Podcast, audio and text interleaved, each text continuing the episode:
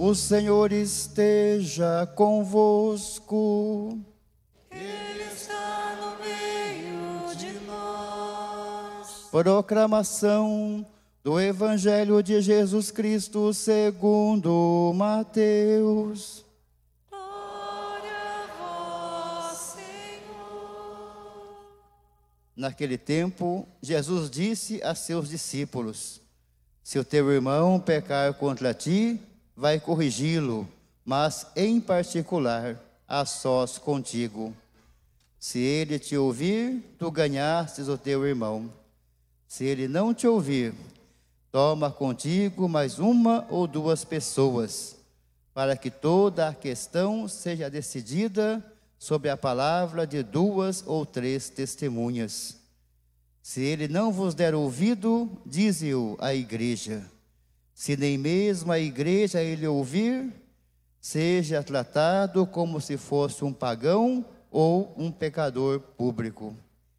Em verdade vos digo: tudo o que ligardes na terra será ligado no céu, e tudo o que desligardes na terra será desligado no céu. De novo eu vos digo: se dois de vós estiverem de acordo na terra, sobre qualquer coisa que quiserem pedir, isto vos será concedido por meu Pai que está nos céus. Pois onde dois ou três estiverem reunidos em meu nome, eu estou ali, no meio deles. Palavra da salvação.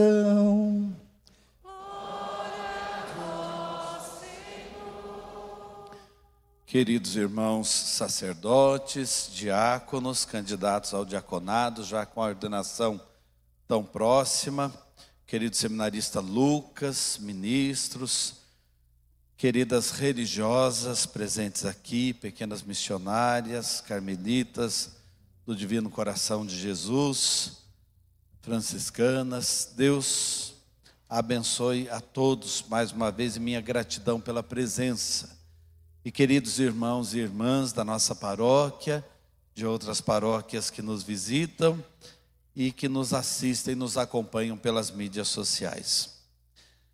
Quantas vezes nós já ouvimos falar que o que é proibido é que é bom?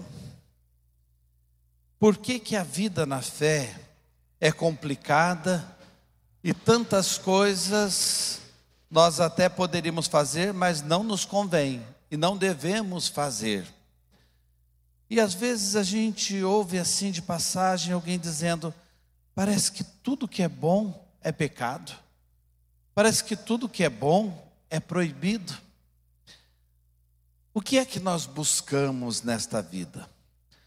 Nós buscamos a felicidade verdadeira, buscamos uma alegria duradoura, uma alegria que não passa. Mas por que, que a gente se entristece? Por que, que muitas vezes nesta busca da alegria nós nos perdemos? Porque muitas vezes nós pecamos. Aquilo que nos dá alegria verdadeira não é proibido. Aquilo que nos dá alegria passageira, isso Deus não quer para nós. Não é nem que Ele proíba, ele não quer para nós. Nós nos confundimos muito com o pecado. O pecado promete tudo, não dá absolutamente nada e arranca o que a gente tem. O que é pecar? Vocês sabem que o verbo pecar tem a ver com tiro ao alvo, tem a ver com arco e flecha. Pecar é como se a gente pegasse um arco bambo para lançar uma flecha que não vai atingir o alvo, vai cair no pé. É isso que acontece. Uma pessoa, por exemplo, que vive no vício, está mirando a felicidade, buscando o prazer, buscando se sentir bem, mas erra o alvo. Qualquer vício nos traz decepção, tristeza, vazio. Uma pessoa que vive a infidelidade, o adultério, pode até encontrar um desafogo no momento mas depois a conta virá. Quem é infiel aos outros está sendo infiel a si mesmo. E esse erro vai pesar.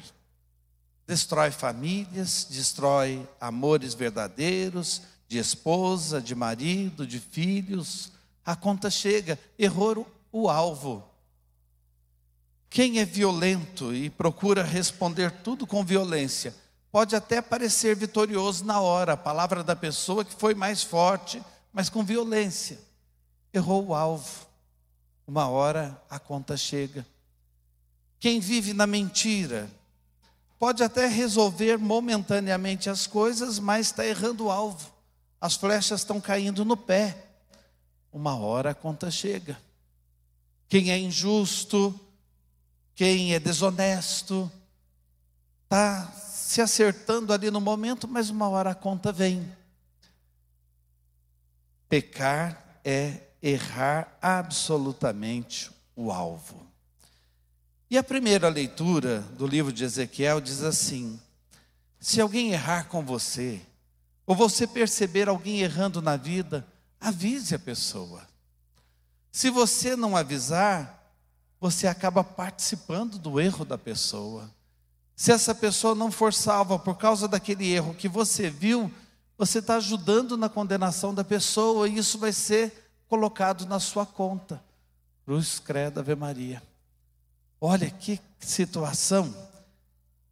Nós fomos feitos para acertarmos o alvo, para acertarmos no caminho da vida. E não só nós queremos acertar, mas devemos desejar muito que os outros acertem também. E aquilo que é errado, aquilo que não faz parte deste ser feliz de verdade e ser feliz para sempre, nós não queremos para nós e não, queremos para ninguém. O que nós desejamos para nós, nós desejamos aos outros, a salvação. Mas a gente pode ter o complexo de Caim. Lá no Antigo Testamento, no livro do Gênesis, quando Deus pede a Caim contas do irmão dele, ele diz assim para Deus: Por um acaso eu sou guarda do meu irmão? Por um acaso eu sou guarda do meu irmão? E talvez também a gente faça essa pergunta para Deus hoje, ouvindo a primeira leitura. Por um acaso, nós somos guardas dos nossos irmãos? Por isso a gente tem que ir até os irmãos e dizer: oh, você está errando. Guarda essa palavra. Eu sou guarda do meu irmão. Coloque aí no seu coração essa palavra e já já a gente volta nela. A segunda leitura da carta aos Romanos diz: Nós não devemos nada a ninguém a não ser o amor.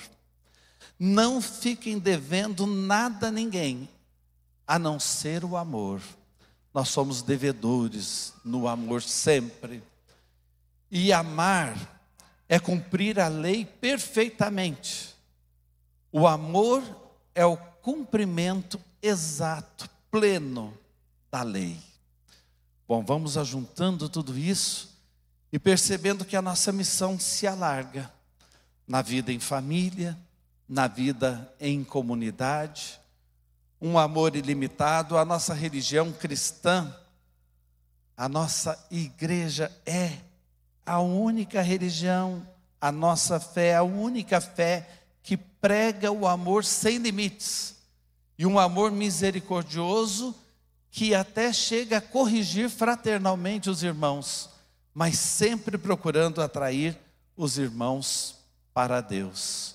E aí vem o Evangelho que coroa tudo isso.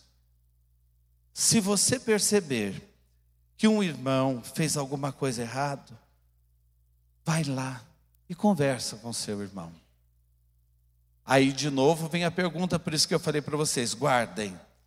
Por um acaso eu sou guarda do meu irmão? É sim. Você não é só guarda simplesmente, você é chamado a ser um anjo da guarda. Um anjo da guarda. Os anjos são mensageiros de Deus. Em todas as situações das Sagradas Escrituras, onde os anjos aparecem, eles aparecem como mensageiros de Deus. Então, quando você chega para um irmão e diz: irmão, você pode melhorar o caminho, Vamos acertar o passo. Eu desejo muito que você mire de verdade a sua felicidade e encontre a sua felicidade, porque você está caindo num vazio da vida, você está desperdiçando a vida. Se você faz isso, você está sendo um anjo da guarda. Tem gente que não fala com o irmão e não faz a correção fraterna. Eu vou falar uma palavra que talvez a gente nunca tenha ouvido aqui nas paróquias por onde eu passei e onde eu estou mas que está presente no mundo. Fofoca. Crê em Deus Pai. Tem gente que não fala para o irmão, mas fala do irmão para todo mundo. Que coisa triste. Se a gente nota alguma coisa, nós vamos falar é com o irmão. Não falar do irmão para os outros. Aliás, quem fala mal dos outros para mim, fala de mim para os outros. Pode ter certeza absoluta. Quem vive falando dos outros, uma hora está falando da gente também para os outros. Isso se chama fofoca. Nem aprendam o que essa palavra significa. É triste. Nós somos anjos da guarda dos nossos irmãos. Mas se o irmão não aceitar sair do vício, sair daquele adultério, sair daquele pecado, sair de uma vida desonesta, sair da corrupção, saía de processos de injustiça contra os outros. Se o irmão não aceitar, chame alguns anjos da comunidade para irem com você. Chame mais dois, três anjos para ajudarem, para serem mensageiros de Deus, para tirarem aquele irmão da situação, daquela situação onde ele está caindo em vícios, pecados, errando o alvo. Mas se mesmo assim ele não ouvir, aí o Evangelho diz: traga para a comunidade. A comunidade, no sentido da autoridade da comunidade. E aí a comunidade, se aquela pessoa não aceitar, deve tratar aquela pessoa como um publicano e como um pagão. Ah, padre, agora eu gostei. Então, se não acertar, a gente vai tratar como um publicano, que é um pecador público, ou como um pagão desligado da fé. Quem tratava mal o publicano era o fariseu, era o escriba do tempo de Jesus. Pessoas que Jesus chama de hipócritas, como se não pecassem, como se não errassem. Quem tratava mal o pagão e colocava o pagão para fora dos átrios do templo, para fora das varandas do templo, eram os escribas, os fariseus, mais uma vez. Como é que Jesus tratava os publicanos e os pagãos? Comia e bebia com eles. Eles não passavam em vão na vida de Jesus. Jesus procurava atraí-los, se aproximava deles e levava sempre uma palavra de misericórdia por sinal, Mateus era um publicano, que Jesus chamou para segui-lo. Deixou a mesa de impostos para ocupar a mesa eucarística, para estar com Jesus na mesa que antecipa o céu. Jesus comia e bebia com os pecadores. Como é que a igreja então tem que agir? Sempre com misericórdia, sempre com amor sempre procurando integrar. Papa Francisco ensina isso à igreja. Acolham, façam o discernimento da situação de cada pessoa e integrem cada pessoa na vida da comunidade. Padre, mas é difícil viver em comunidade. É difícil já a gente viver em família, porque em família a gente já tem as diferenças da gente. E na grande família, comunidade, mais diferenças ainda. Mas a comunidade tem um poder que foi dado por Deus. E é muito importante a gente prestar atenção nesse evangelho e na catequese, nas entrelinhas desse evangelho. A comunidade tem o poder de ligar e de desligar. A comunidade tem o poder de amarrar e de desatar os nós da vida de uma pessoa. A comunidade foi colocada como lugar de Deus. A igreja que Deus quis, a assembleia dos convocados, é isso que nós somos, juntos.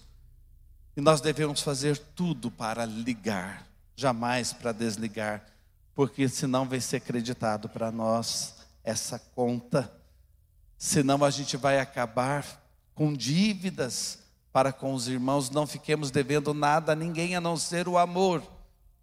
E vamos pagar então com amor, colocando mais pessoas na vida da comunidade, procurando pela nossa vida, pelo testemunho da comunidade, mostrar como é que se acerta o alvo. Nós não podemos simplesmente passar pela vida desperdiçando a vida. Queremos viver na graça. E olha, mais um poder que é dado à comunidade. Quando a gente entra em acordo naquilo que a gente vai pedir, Jesus diz: Deus vai nos ouvir, o Pai vai nos ouvir. Por isso que numa mesma missa a gente reza pelos irmãos falecidos, a gente agradece a Deus pelos aniversários, a gente agradece a Deus pelo casamento, a gente pede pela saúde das pessoas. Nós temos esse poder. Porque onde dois ou três estiverem reunidos em meu nome de Jesus, eu estarei aí no meio deles.